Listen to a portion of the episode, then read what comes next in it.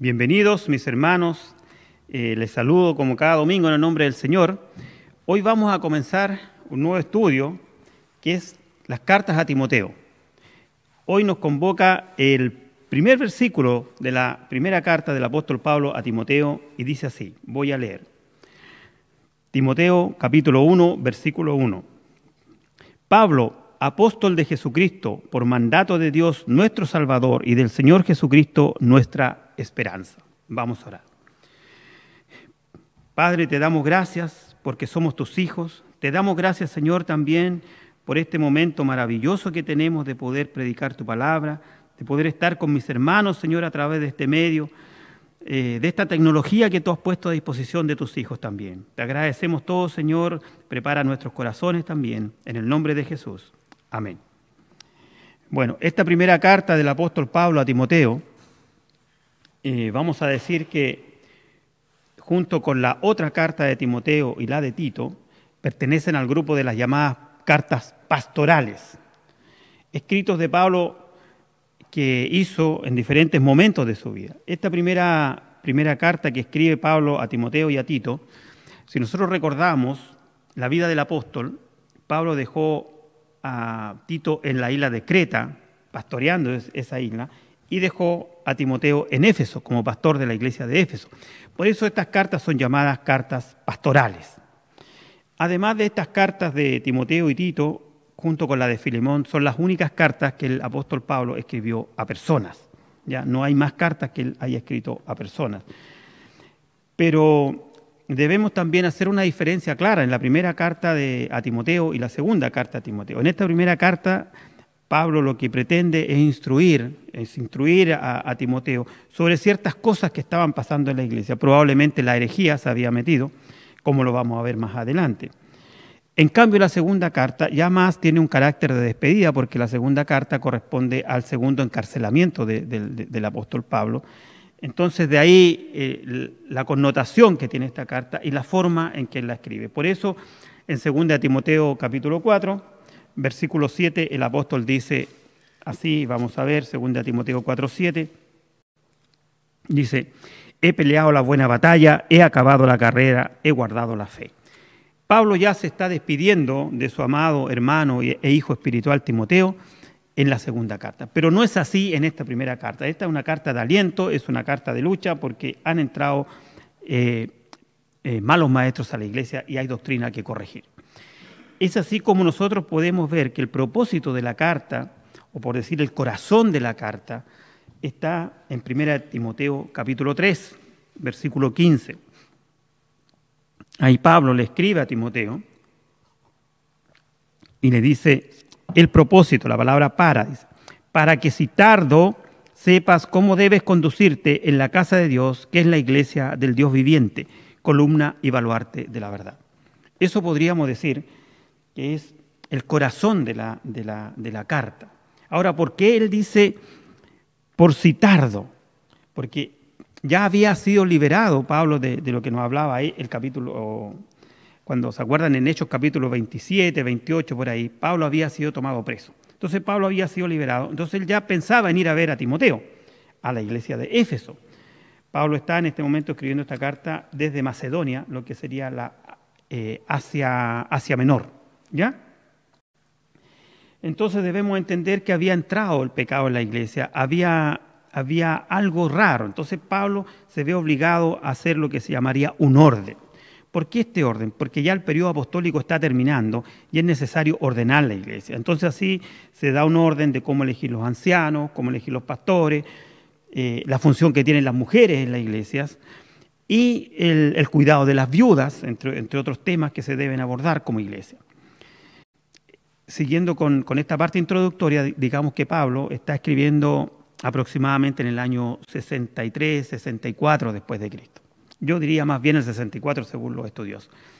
Si pensamos que él llegó a Roma aproximadamente el año 61, todo el libro de Hechos en el capítulo 27 relata el viaje de Pablo desde Jerusalén a Roma.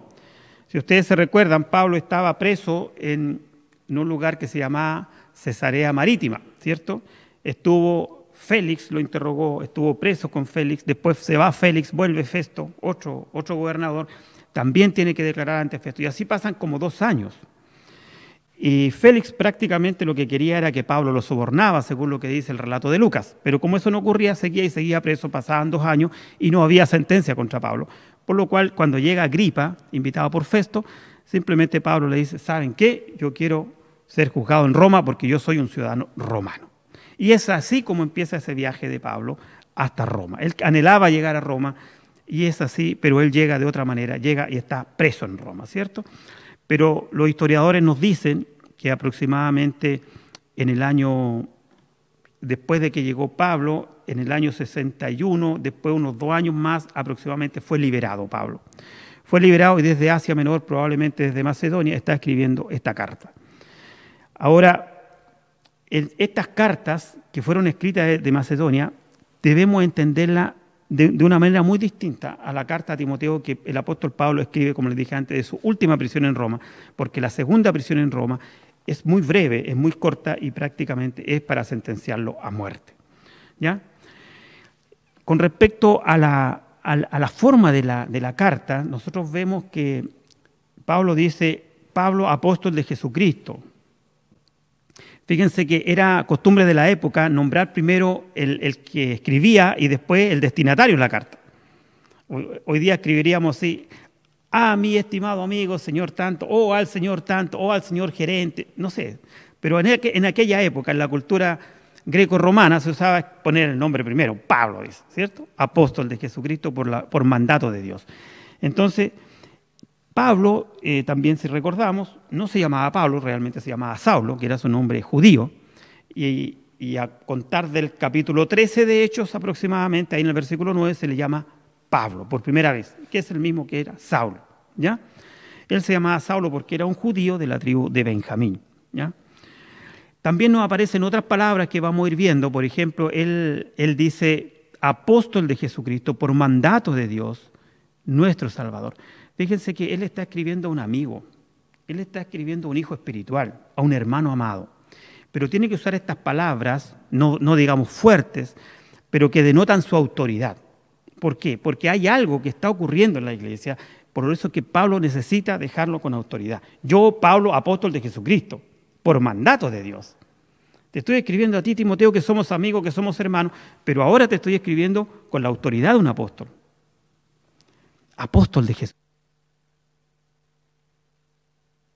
Apóstol de Jesucristo, porque en la Escritura aparecen otros apóstoles también, pero que no llevan este, esta denominación de Jesucristo. ¿ya? Pero Pablo, como le dije antes, es un amigo de Timoteo, pero él quiere dejar en claro que también es un apóstol de Jesucristo. Por eso hoy vamos a decir que un apóstol de Jesucristo es quien fue enviado y comisionado directamente por nuestro Señor Jesucristo. Es un tema complejo que vamos a ir dilucidando, la próxima semana el, pastor Carlos hablará acerca de Timoteo. Hoy día vamos a hablar acerca de Pablo, del apóstol Pablo. ¿ya? Pablo, apóstol de Jesucristo, sería nuestro primer punto a desarrollar el día de hoy. En el sentido más amplio de la palabra, la palabra apóstol, que es una palabra griega, eh, se deriva del verbo enviar.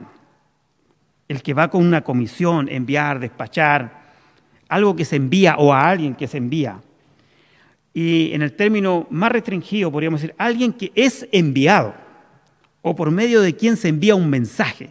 Eso es un apóstol. Estoy hablando en el término genérico de la palabra.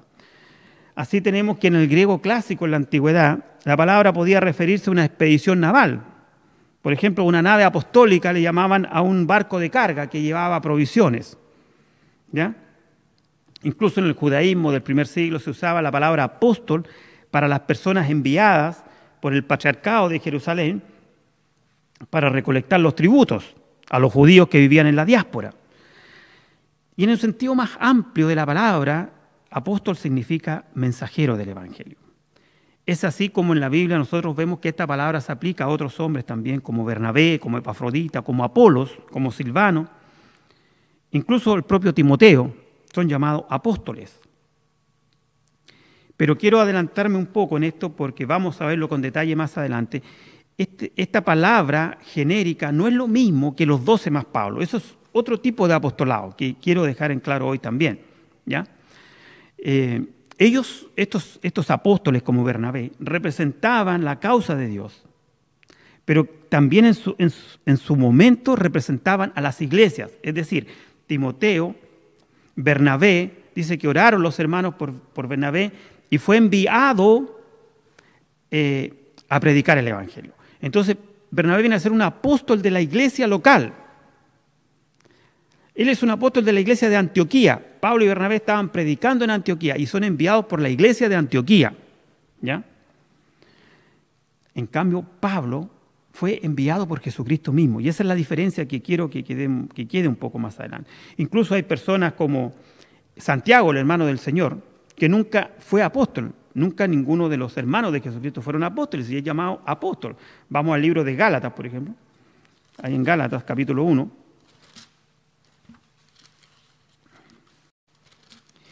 Gálatas 1.19. Pablo está llegando a Jerusalén y va a dar eh, cuenta de, su viaje misionero y dice, eh, perdón, de su conversión antes del viaje misionero, dice, pero no vi a ningún otro de los apóstoles sino a Jacobo, el hermano del Señor. Entonces lo incorpora dentro de este pero él es apóstol en otro sentido, que es lo que vamos a ver más adelante. Por eso, por favor, nadie se retire, nadie se vaya, porque vamos a redondear la idea más adelante. ¿ya? Estos apóstoles, como Bernabé, como Santiago, como el propio Apolos, son mencionados en la Biblia como apóstoles de una iglesia local. ¿ya? En cambio, lo de el apóstol Pablo es diferente, es absolutamente diferente. Él era un hombre que tenía una misión. Él es, digamos, llamado, llamado por Jesucristo exclusivamente para esa misión. Lo mismo que pasa hoy día con el pastorado. Hay muchas personas que andan por ahí diciéndose pastores, que representan a alguien, pero no hay una iglesia que los ha confirmado. Incluso hay muchos, muchos lugares donde creen que un pastor es una persona que estudió en un instituto bíblico y sacó un diploma que dice pastor o, licenciado en teología, no sé, porque no, no hay el título de pastor. El pastor es aquel hombre que su iglesia lo confirma como pastor. Y en aquella época los apóstoles eran hombres confirmados por la iglesia local. Volviendo a Pablo, este era un hombre que tenía una educación tradicional y ortodoxa. Si pensamos lo que era Pablo, Pablo era un hombre que él perseguía a la iglesia, fue como un fanático religioso. Dentro de su orgullo era que él venía de la tribu de Benjamín, descendiente del propio rey Saúl. Era fariseo, fariseo. Entonces, en el judaísmo dice que aventajaba a otros, aventajaba a muchos.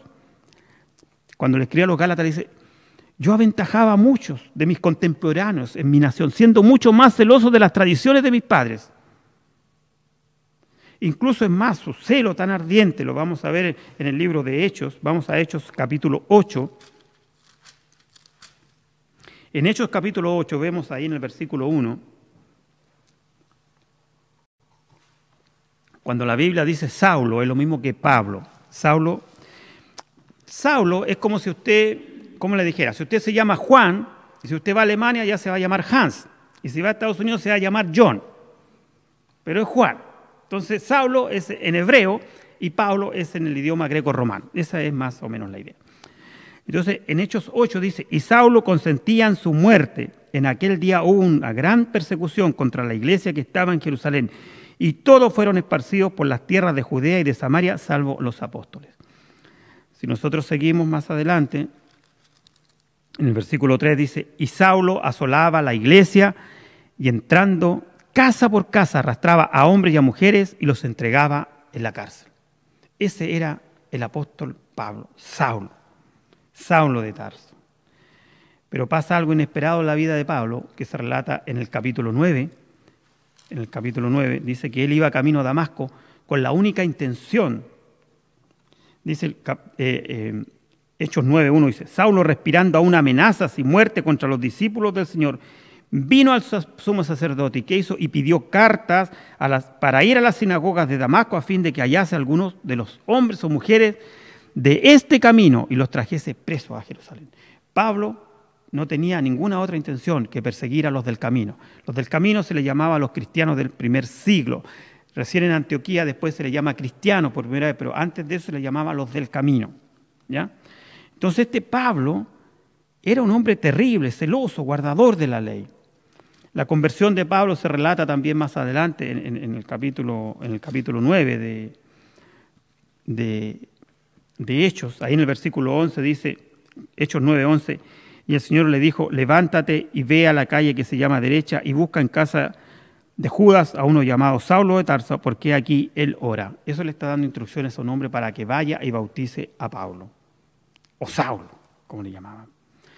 Pero este Saulo fue tan celoso cuando recibió su llamado, dice que él no quiso ir a carne, no consultar con nadie, porque él sabía que su llamado venía de Dios, de Jesucristo mismo. ¿Y saben lo que hace? Según nos dice el libro de Gálatas, vamos a Gálatas capítulo 1, me gustaría que leamos esto porque muchas veces pasa un poco desapercibido a nosotros. Y, ahí Pablo, cuando le está escribiendo a los Gálatas, cuando está firmando su, su ministerio, él dice que fue a Jerusalén, pero quiero leer desde el versículo 15.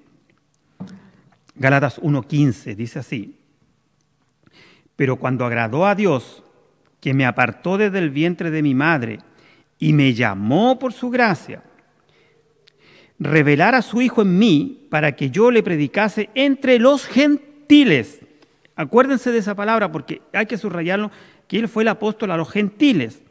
No consulté enseguida con carne y sangre, ni subí a Jerusalén a los que eran apóstoles antes que yo, sino que fui a Arabia y volví de nuevo a Damasco. Después, pasados tres años, Subí a Jerusalén para ver a Pedro y permanecí con él 15 días. ¿Qué está pasando acá? Pablo está diciendo que él fue llamado por el Señor desde el vientre de su madre, fue llamado para el apostolado. Pero una vez que él recibió la confirmación de parte de nuestro Señor Jesucristo, él no, él no se puso a preguntarle a la gente, ¿será, ¿será verdad? ¿Seré apóstol? ¿No seré apóstol? Porque a él lo confirma Jesucristo, a él no lo confirma una iglesia. Y en ese contexto dice que lo que le hace está tres años, hermanos, tres años. No salió como loco a predicar. Dice que estuvo tres años aprendiendo en el desierto de Arabia.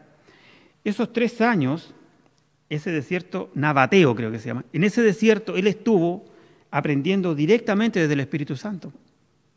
Él fue capacitado por el Espíritu Santo. Dice que no, nadie, no hubo carne, no hubo ninguna persona que Dios mismo le enseñó, Dios mismo lo capacitó. Los mismos tres años que estuvieron los apóstoles aprendiendo de Jesús. Entonces debemos entender que la vida de este hombre es maravillosa, es extraordinaria. Por eso este apóstol es, Pablo es un apóstol y este es un apóstol a los gentiles. Vamos, volvamos a Hechos, vamos a vamos a pasar varios por Hechos ahí guarde con alguna un indicador, guárdese en Hechos porque vamos a volver a Hechos después. Hechos capítulo 22. Pablo está relatando su conversión ante una multitud.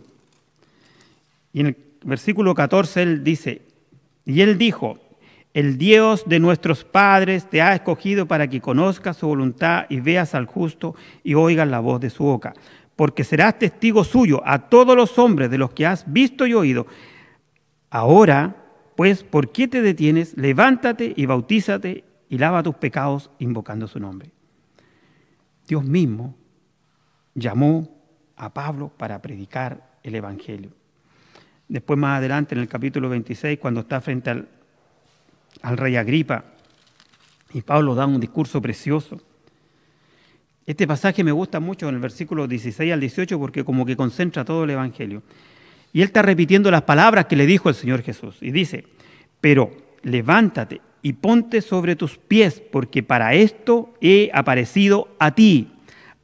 El Señor Jesús apareció a Pablo para ponerte por ministro y testigo de las cosas que has visto y de aquellas en que me apareceré a ti, librándote de tu pueblo y de los gentiles a quienes ahora te envío. Nuevamente dice que a los gentiles, para que abras sus ojos para que se conviertan de las tinieblas a la luz y de la potestad de Satanás a Dios, para que reciban, por la fe que es en mí, perdón de pecados y la herencia entre los santificados. Hermanos, si usted quiere un plan de evangelismo, ahí está en el versículo 18. Eso es el Evangelio. Eso es el Evangelio. Que se conviertan de las tinieblas a la luz, de la potestad de Satanás a Dios, y que reciban el perdón de pecados y la herencia entre los santificados. Eso era Pablo. Este verbo apostelo o apóstol, que decían, de ese se deriva este sustantivo apóstol o apóstoles, ¿ya? Que significaba, como les dije antes, enviar con la encomienda de hacer algo, es el representante personal de alguien, es uno que va preparado con credenciales, eso es un apóstol. ¿Ya? Entonces, como se dijo antes, en su uso neotestamentario, más restringido y común, apóstol se refiere a un apóstol de Jesucristo. ¿Ya? Estos apóstoles de Jesucristo, ¿quiénes eran? Eran los doce más Pablo. No eran más. No eran más. Los otros eran apóstoles o enviados de una iglesia local. Bernabé, enviado de Antioquía. Lo repito, lo repito para que se nos grabe. ¿Ya? Ahí está en Hechos capítulo 13 para que lo vean después en sus casas. Entonces, a diferencia de los apóstoles de las iglesias, los hombres que fueron apóstoles de Jesucristo fueron comisionados por Cristo mismo. Aprendieron el Evangelio de Él, no de otros hombres. Por eso es que Pablo dice que no recibió de carne ni sangre, sino que lo recibió de Dios mismo. Los apóstoles de Cristo fueron testigos de sus palabras, de sus hechos y en especial de su resurrección. Vamos al libro de Hechos, capítulo 1. Vamos al libro de Hechos, capítulo 1. Dice así, versículo 21. Judas había traicionado al Señor, Judas había suicidado, había que volver a tener el equipo de los doce. Entonces, Hechos 1, 21 dice, es necesario pues que de estos hombres que han estado juntos con nosotros todo el tiempo, que el Señor Jesús entraba y salía entre nosotros, comenzando desde el bautismo de Juan hasta el día en que entre nosotros fue recibido arriba, uno sea hecho testigo con nosotros de su resurrección. Y señalaron a dos, a José llamado Barsabas, que tenía por sobrenombre justo, y a Matías.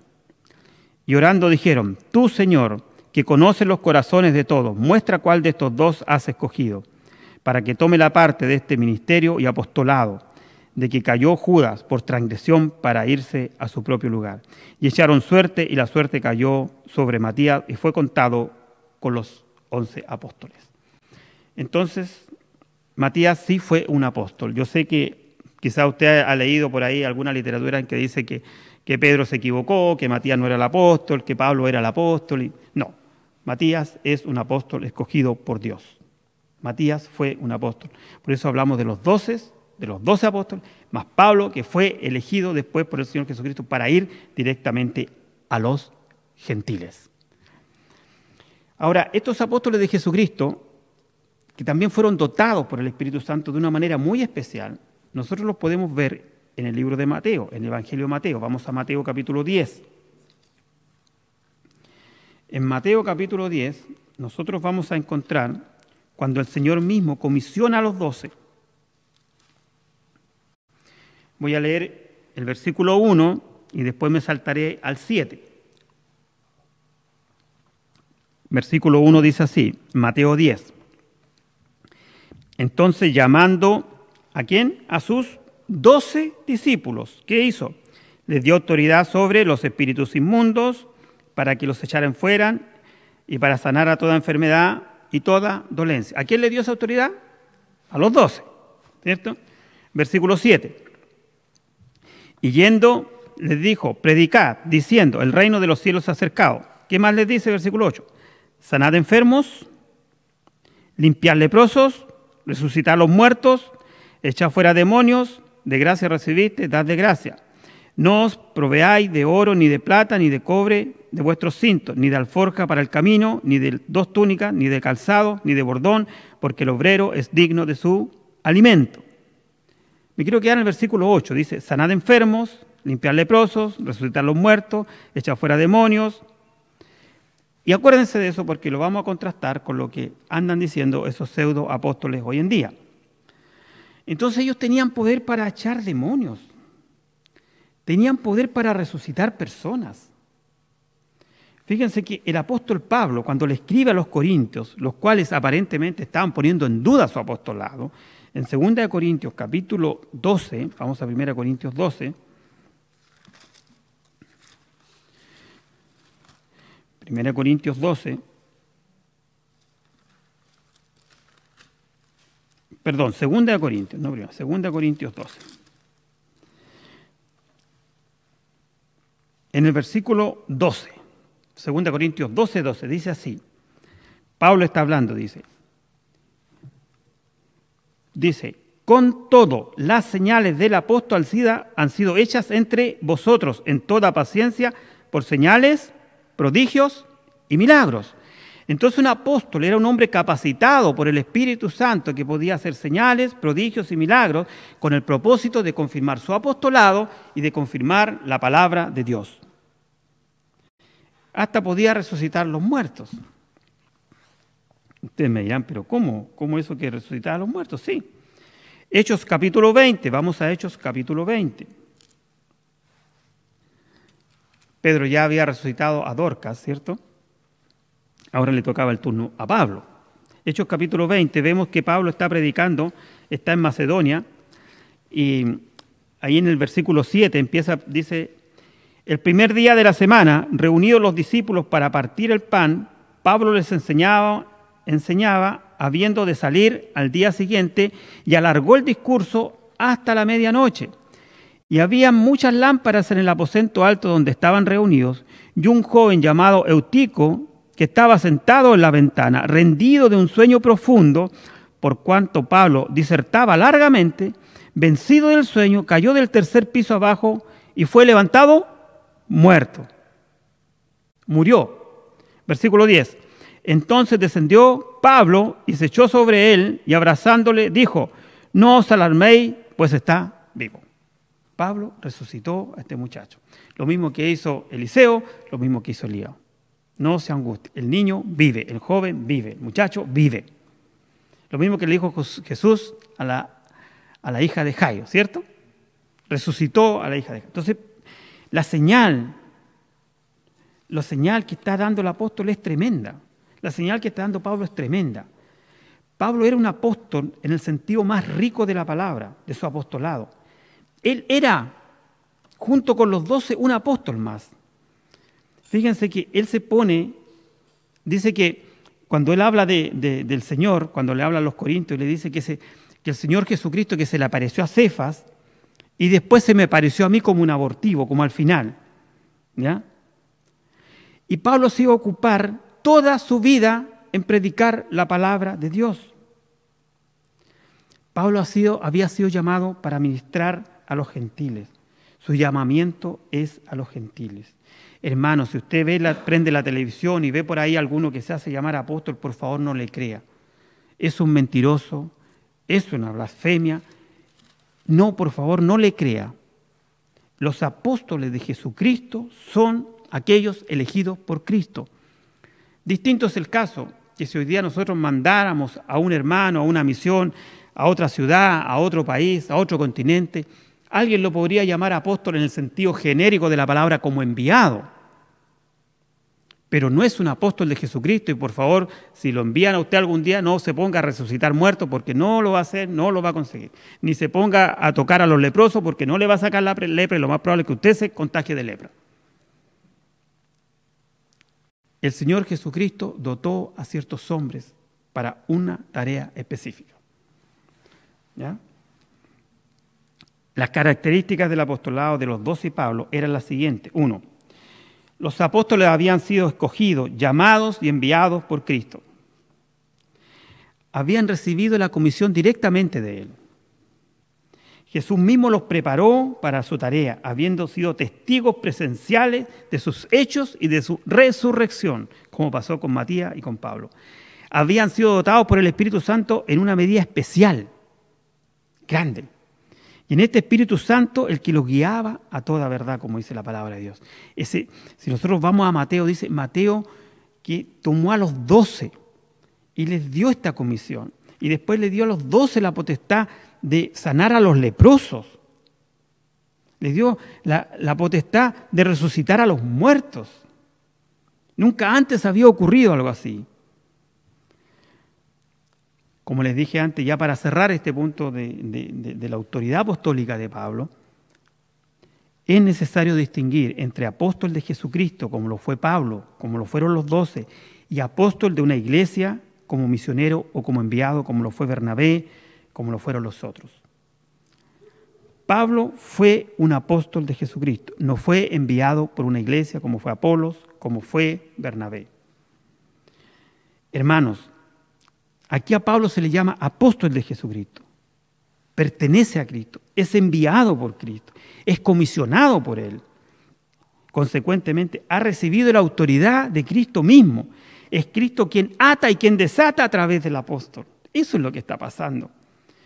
El mensaje de Pablo es el mensaje de Cristo. La autoridad de Pablo es la autoridad de Cristo, que le ha sido delegada. Por eso que fue necesario, para corregir cierta eh, doctrina falsa, que él dijera, Pablo, apóstol de Jesucristo, porque está dando toda la autoridad que le corresponde al apóstol como apóstol de Jesucristo. Bueno, mis hermanos, como les venía diciendo, dejando claro el apostolado de Saulo o Pablo, Vamos a pasar a otro punto que también nos aparece aquí en el primer versículo de 1 Timoteo. Dice, Pablo, apóstol de Jesucristo, por mandato de Dios, nuestro Salvador, y del Señor Jesucristo, nuestra esperanza. ¿Qué está diciendo acá el apóstol? Él emplea una palabra que se llama en el griego epitaje, que es mandato, o mandato, o mandado. Generalmente usaba una palabra que él decía, Pablo por la voluntad de Dios. Cuando le escribe a los colosenses, Pablo por la voluntad de Dios, y hermano, que es la palabra en el griego telemá, pero acá usa una palabra que se llama epitaje, ¿ya? que es mandato. ¿Qué significa y por qué hace esta diferencia? Porque mandato no es lo mismo que voluntad. Con la palabra mandato, él acentúa más la autoridad apostólica. Pablo acentúa su autoridad apostólica con la palabra autoridad llamada mandato, epitaje. Entonces está diciendo, por mandato de Dios. Dios me mandó, Dios me envió, Dios me comisionó. Soy un apóstol. Se refiere a algo que no es negociable, hermanos, que no es negociable. Él no puede negociar estas cosas. Él se refiere a un mandato real. Es obligatorio. Él tiene que cumplirlo. Él no puede dejar de hacerlo. Pero también Recordemos que este término más fuerte él lo pudo haber ocupado pensando en los falsos maestros que se habían introducido en la iglesia. Esos maestros que ya estaban en Éfeso. Recordemos, Timoteo, eh, pastor de la iglesia de Éfeso. Probablemente estaban poniendo en duda la autoridad de Timoteo y de Pablo. Las órdenes de Pablo venían de Dios nuestro Salvador y del Señor Jesucristo. Termina diciendo nuestra esperanza nuestra esperanza. Hermanos, nosotros no adoramos una deidad etérea o impersonal, sino a Dios nuestro Salvador y a Jesucristo nuestra esperanza.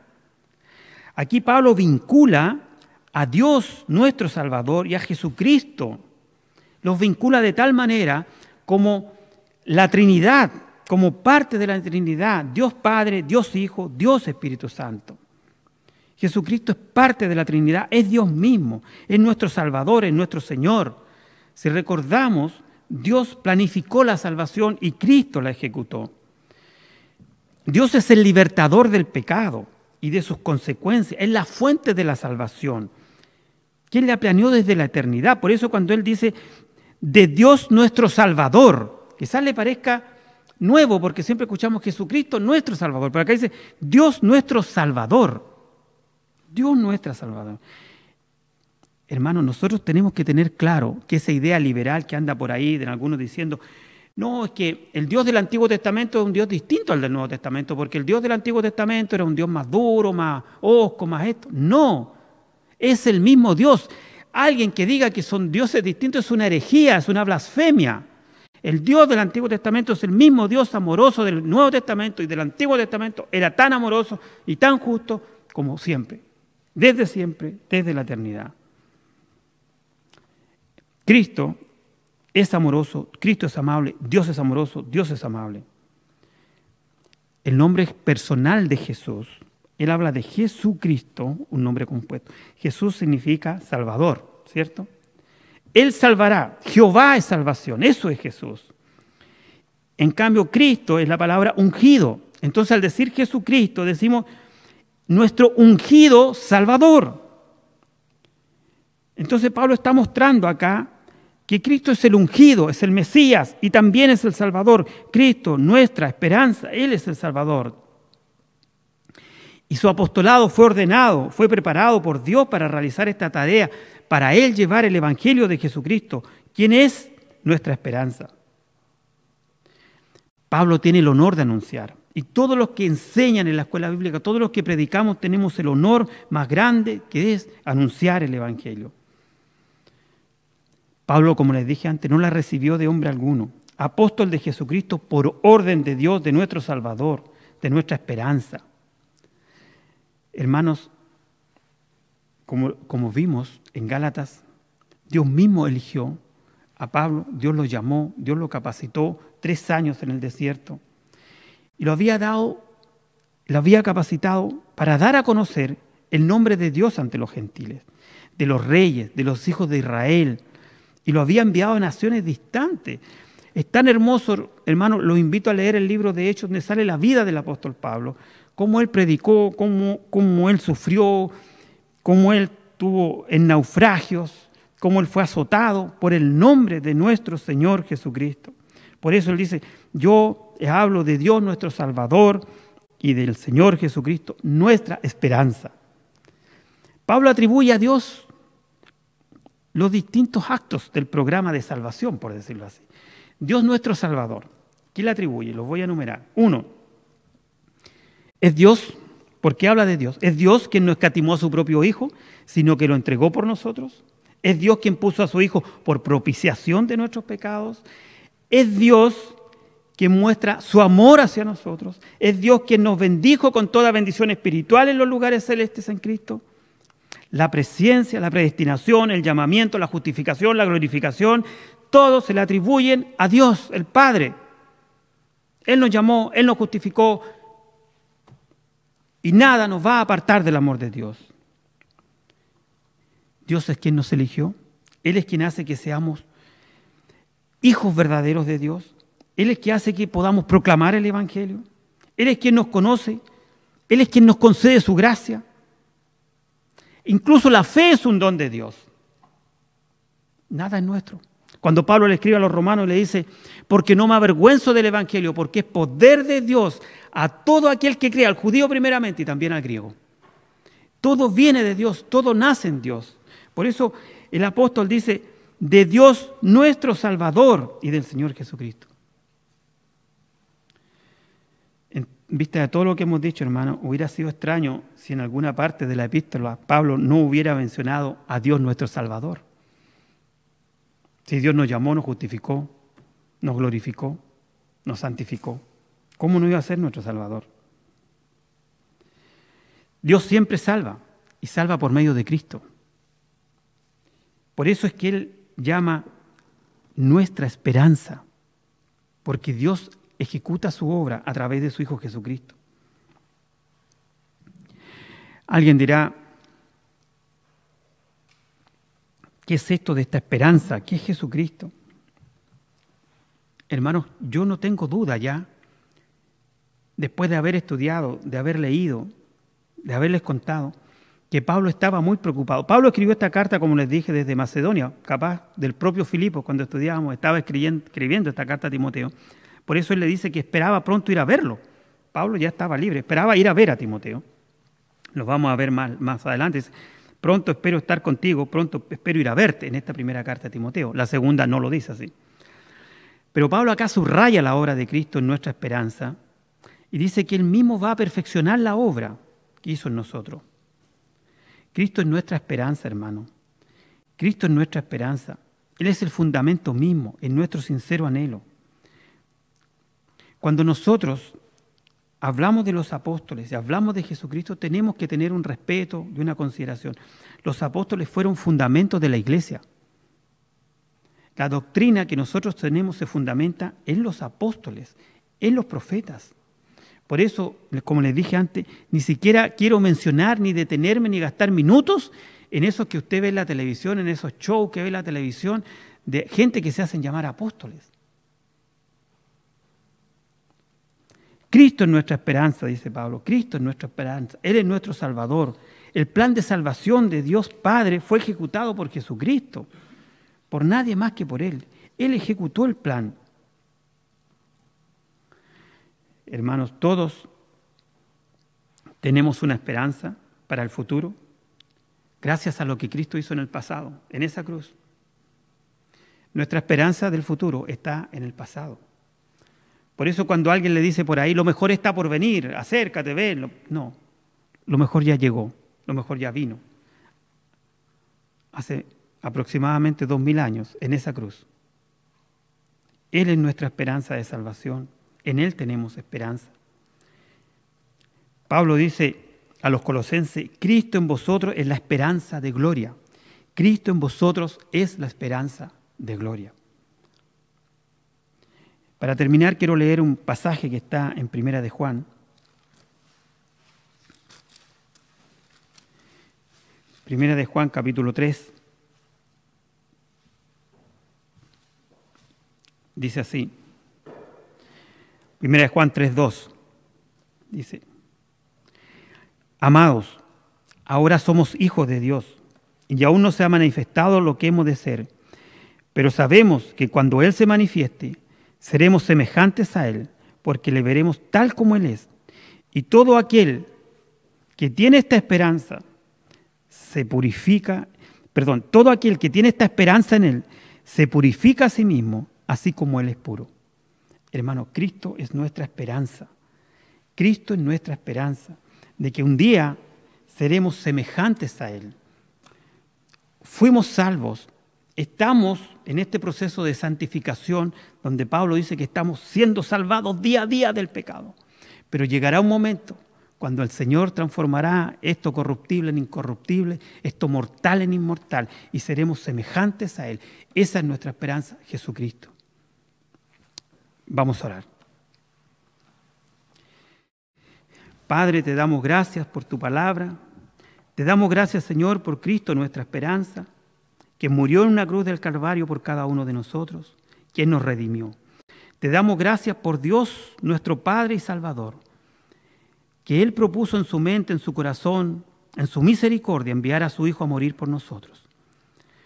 Y como cada domingo, Señor, te rogamos por tus misericordias que toquen los corazones de aquellos que aún están sin ti, Señor. De aquellos que siendo tus hijos aún están en el mundo comiendo algarrobas con los cerdos. Llámalos, Señor, ten misericordia de ellos. En el nombre de Jesús. Amén.